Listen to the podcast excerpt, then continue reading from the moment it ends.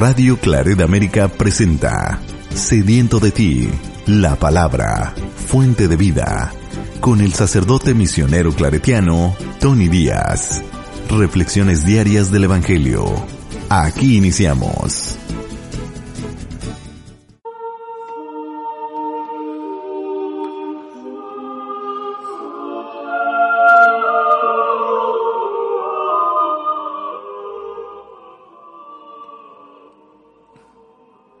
Bienvenidos hermanos a nuestras reflexiones bíblicas de las lecturas del día. Hoy es viernes de la vigésima semana del tiempo ordinario, viernes de la vigésima semana del tiempo ordinario. La primera lectura de hoy viene del profeta Ezequiel capítulo 37 versículos 1 al 14. En aquellos días la mano del Señor se posó sobre mí y su espíritu se trasladó y me colocó en medio de un campo lleno de huesos. Me hizo dar vueltas en torno a ellos.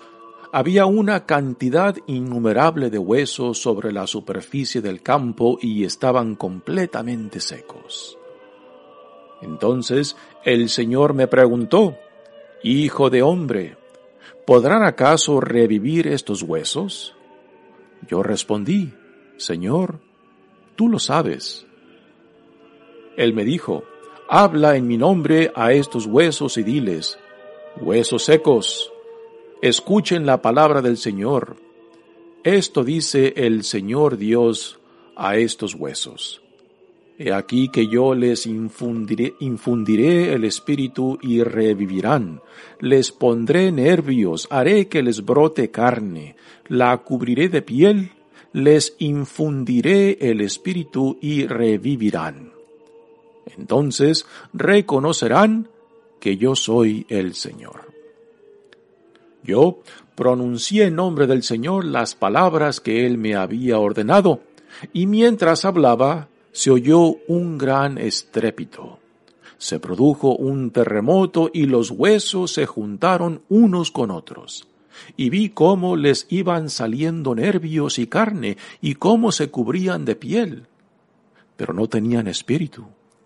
Entonces me dijo el Señor, Hijo de hombre, habla en mi nombre al Espíritu, y dile, Esto dice el Señor, ven, Espíritu desde los cuatro vientos, y sopla sobre estos muertos para que vuelvan a la vida.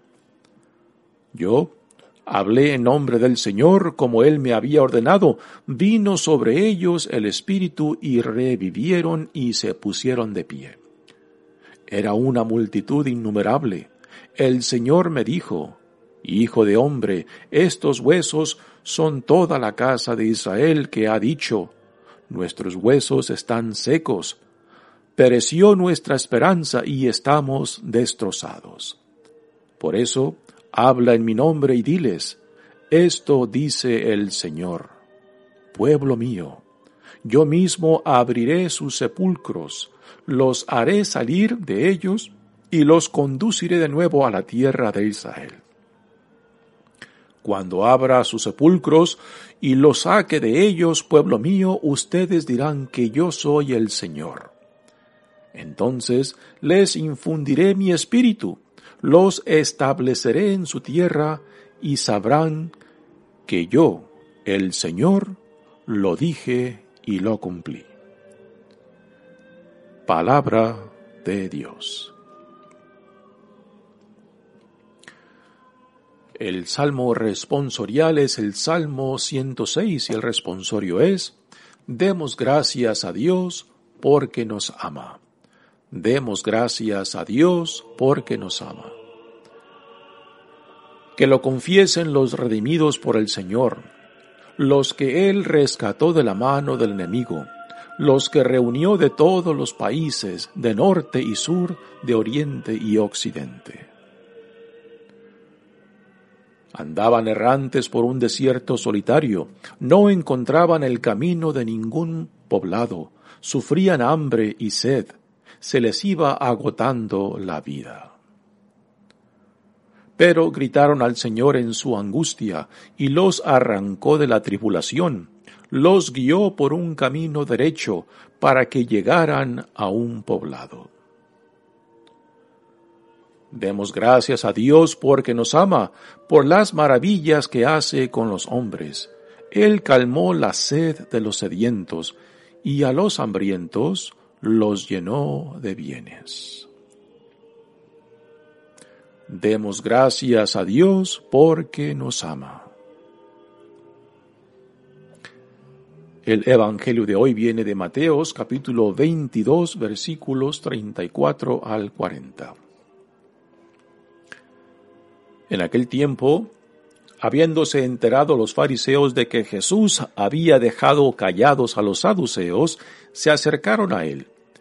Uno de ellos, que era doctor de la ley, le preguntó, para ponerlo a prueba, Maestro, ¿cuál es el mandamiento más grande de la ley? Jesús le respondió, Amarás al Señor tu Dios con todo tu corazón, con toda tu alma y con toda tu mente. Este es el más grande y el primero de los mandamientos, y el segundo es semejante a este. Amarás a tu prójimo como a ti mismo.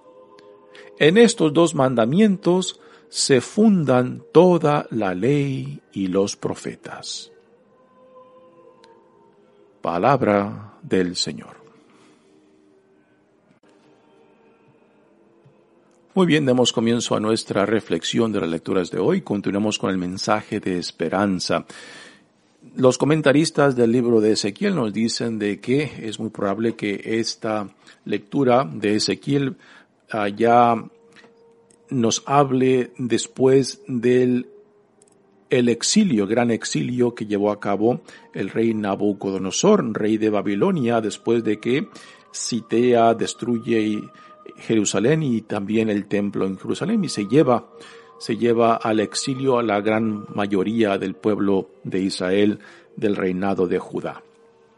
Así que este mensaje es un mensaje de esperanza para el pueblo de Israel que se encuentra en tierras lejanas, en tierras ajenas. Se encuentra en el exilio y se encuentra olvidado, desesperanzado como una vida en muerte, ¿no? ¿Y quién de nosotros no ha vivido esta, esta, esta, esta experiencia de vivir una vida en muerte, de, de vivir una sequedad de vida, de que por más que busquemos, por más que, que eh, tratamos de encontrar eh, una cierta frescura o nueva vida o esperanzas en nuestra relación con Dios, en la vida misma, pues parece que todo es seco, árido, ¿no? Como una experiencia en el desierto. Pues es así la experiencia que narra esta lectura de hoy, una imagen impresionante, por ejemplo, de cuando pensamos de que las conquistas, las guerras que se llevan a cabo, pues eh, después de una batalla quedaban los, los cuerpos en el campo de batalla, donde ahí después se descomponían, donde se secaban y ahí quedaba el testimonio de esa violencia, de esa conquista, de esa batalla.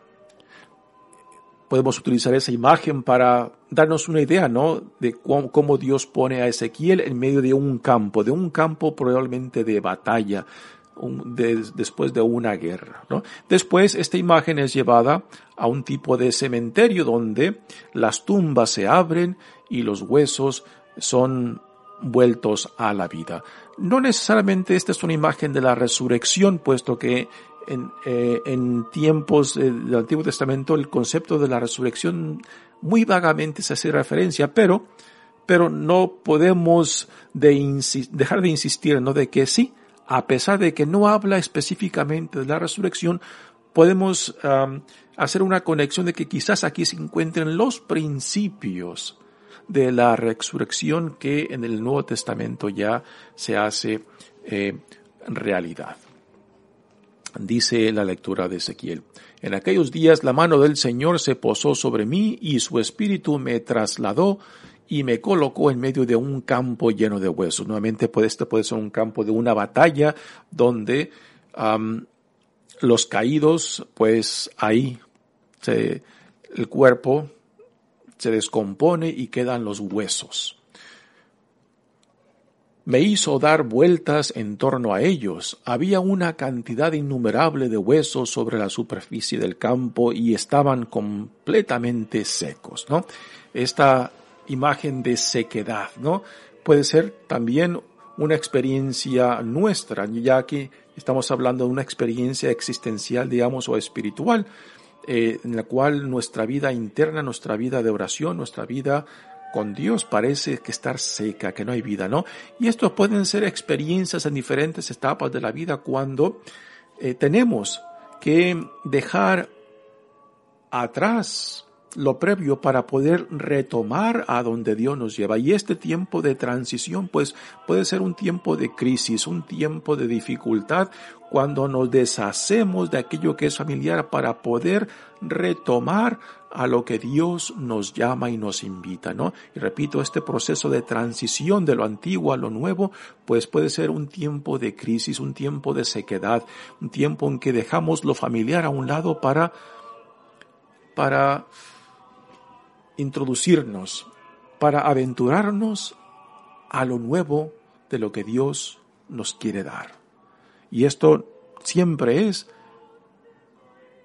una experiencia de crisis, una experiencia de dislocación, una experiencia de no saber claramente por dónde va la cosa, pero a últimas somos llamados a confiarnos a aquel que nos llama.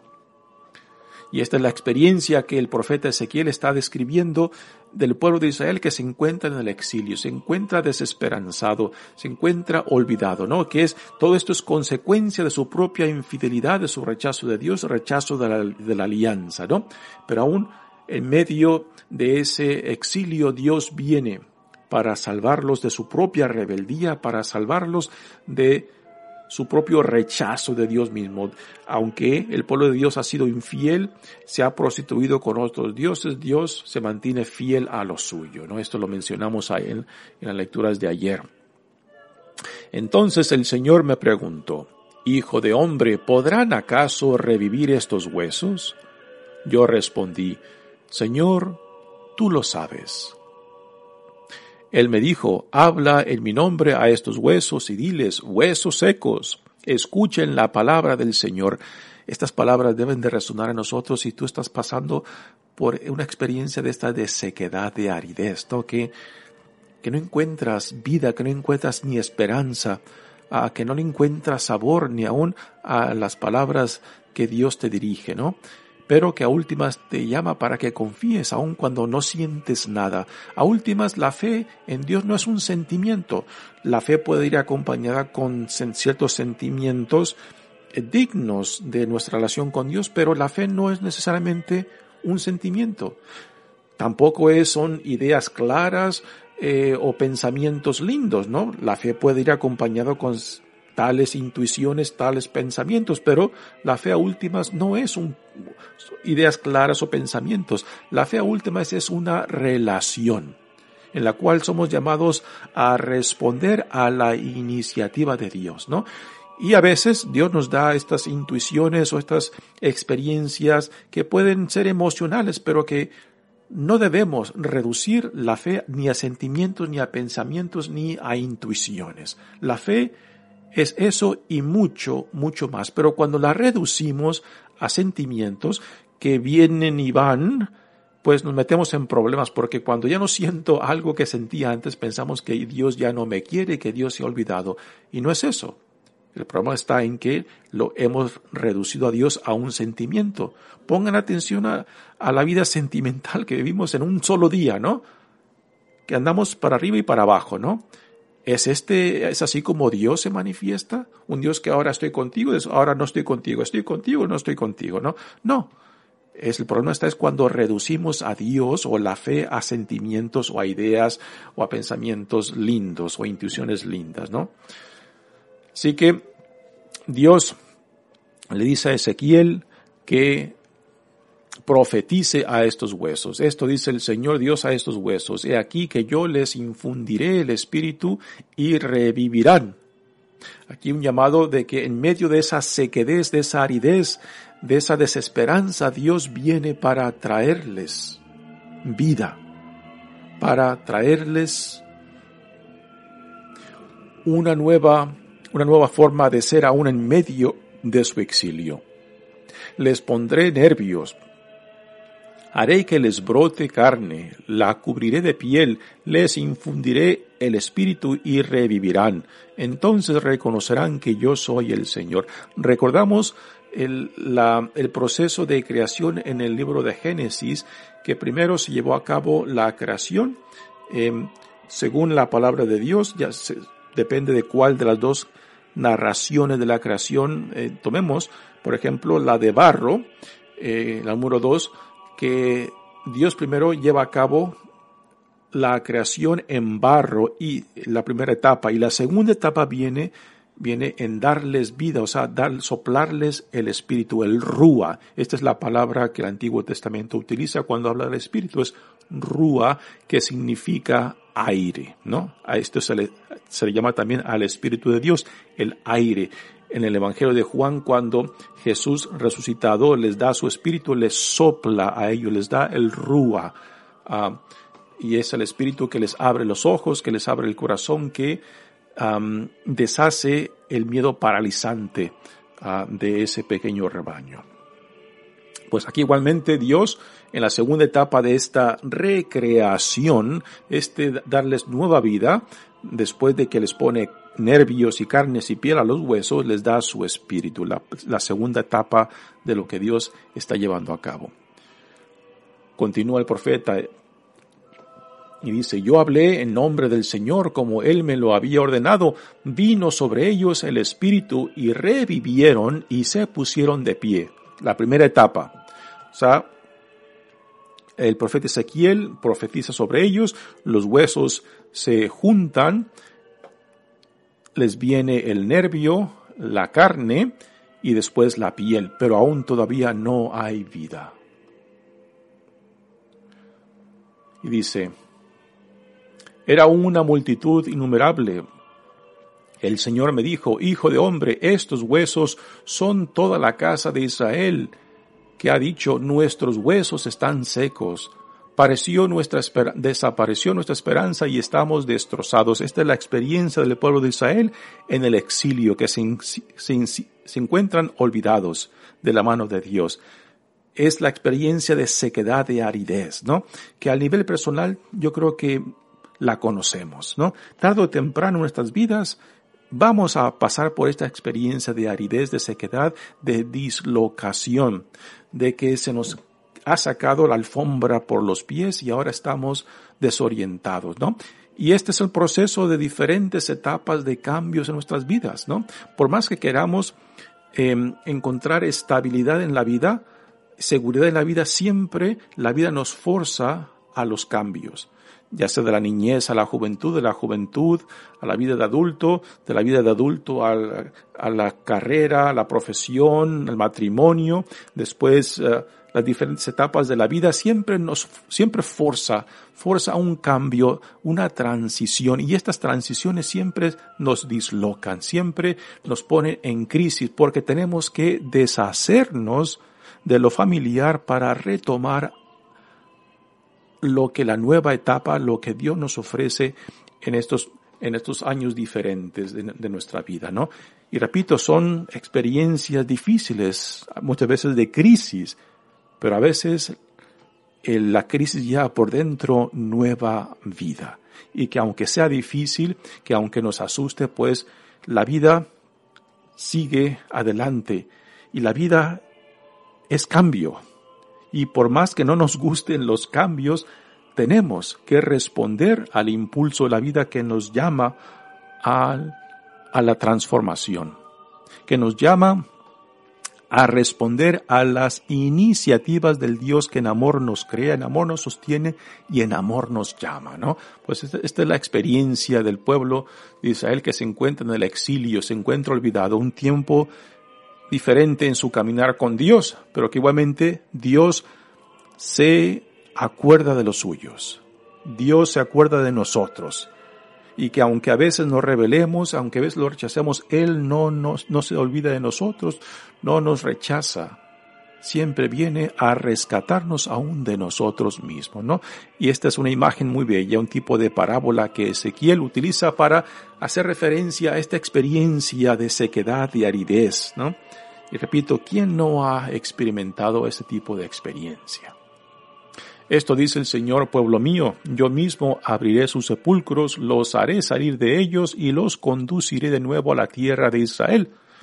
O sea, son palabras de esperanza para el pueblo de Israel que se encuentra en el exilio.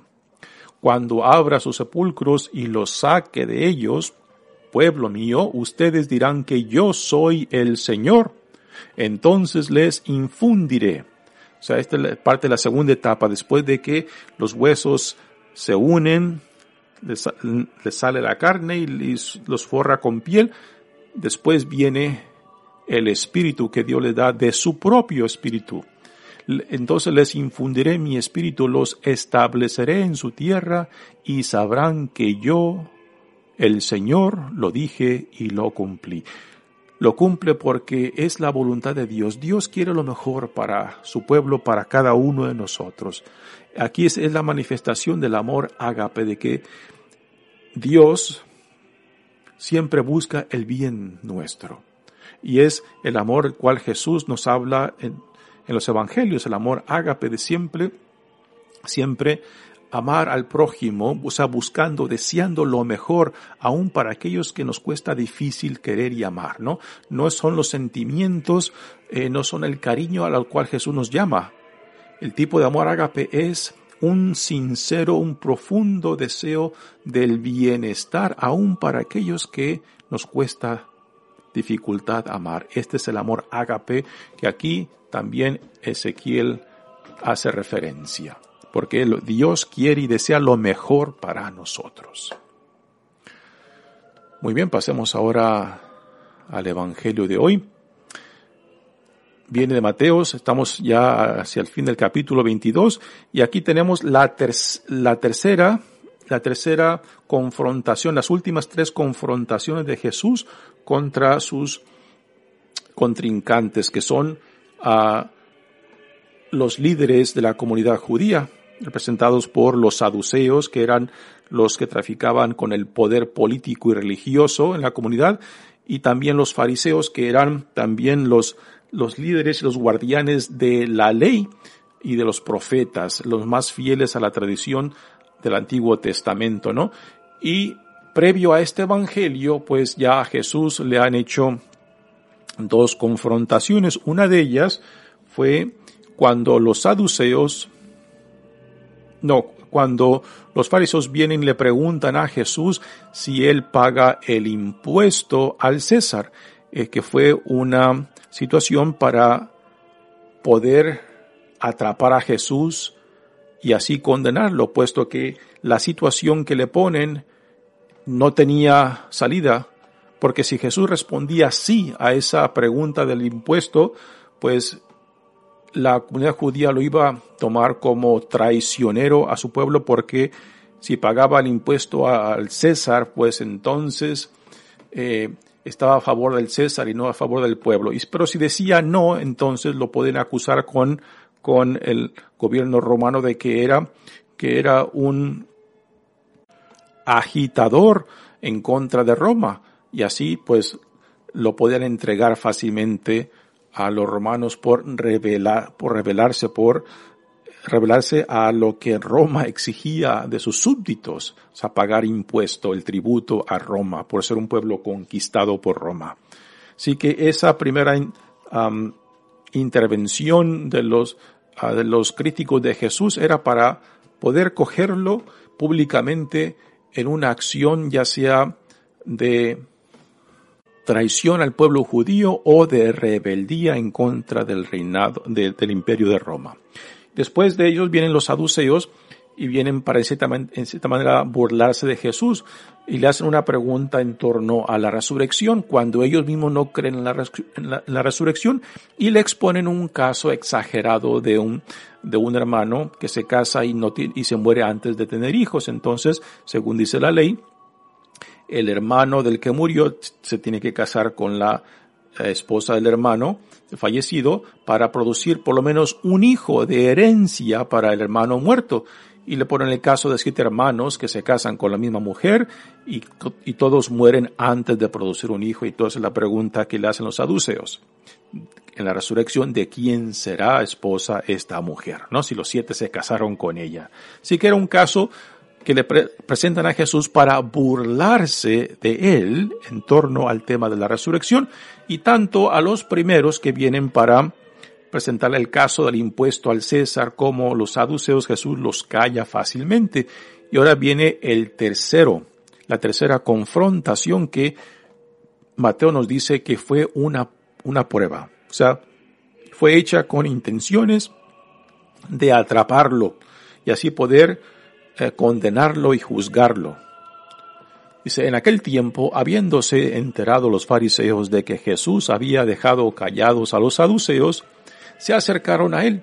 Así que los fariseos se sentían superiores a los saduceos. Dice, no, Jesús cayó, los cayó y los depuso en su lugar. A ver, a ver si nosotros logramos logramos eh, cogerlo en una trampa para poder acusarlo públicamente. Esa es la intención de los fariseos y vienen con una pregunta clásica de la comunidad judía, ¿no? ¿Cuál es el, el mandamiento más importante? Eh, los judíos, particularmente los fariseos, ah, que se sentían muy justos porque cumplían los mandamientos y las exigencias de la ley, pues tenían más de 600 mandamientos y normas que el judío practicante tenía que cumplir. Y esta era una pregunta que entre ellos constantemente debatían. ¿Cuál es el primero de, de los mandamientos en, en, entre estos 613 mandamientos que tenemos, no? Así que le hacen la pregunta a Jesús y Jesús le responde eh, prácticamente citando, citando lo que el libro de Deuteronomio dice. Y la referencia es de Deuteronomio capítulo 6, versículo 5, y la respuesta que Jesús le da. Jesús le respondió, amarás al Señor tu Dios con todo tu corazón, con toda tu alma y con toda tu mente. Así que esta es la respuesta que Jesús da a la pregunta que se le hizo, maestro, ¿cuál es el mandamiento más grande de la ley? Y Jesús simplemente cita el libro del Deuteronomio. Pero para Jesús no basta esto. Enseguida, antes de que se cierre la mente del fariseo, le da un segundo mandamiento. Y aquí viene la interpretación de cómo Jesús entiende la ley y los profetas, que no es un, eh, una, interpretación legalista como los fariseos, ¿no? Así que, aunque la pregunta fue acerca del mandamiento más grande, Jesús le responde con lo que dice el libro del Deuteronomio, pero después le añade otro para darle a entender cómo Jesús entiende la ley y los profetas. Y el segundo es semejante a este, le dice Jesús. Amarás a tu prójimo como a ti mismo. Y después añade estas palabras impresionantes. En estos dos mandamientos se fundan toda la ley y los profetas. Los 613 mandamientos y prescripciones que tiene, que tiene la ley, Jesús lo reduce este, el amor a Dios y el amor al prójimo impresionante. El Pentateuco, los primeros cinco libros donde se contiene eh, la ley del Antiguo Testamento y después la tradición profética, ¿no? Jesús lo reduce a esto, al amor a Dios y el amor al prójimo. No puede haber amor a Dios si no está expresado en el amor al prójimo. Tan sencillo lo pone Jesús, ¿no? Así que fácilmente podemos decir que yo amo a Dios, que, y puedo, y puedo pensar de que, eh, mis devociones, mis prácticas religiosas, este, manifiestan este amor con Dios. Pero si lo dejo en eso y no, y no se, se transmite este amor a Dios al amor al prójimo, entonces Jesús nos dirá, aquí algo falla seriamente.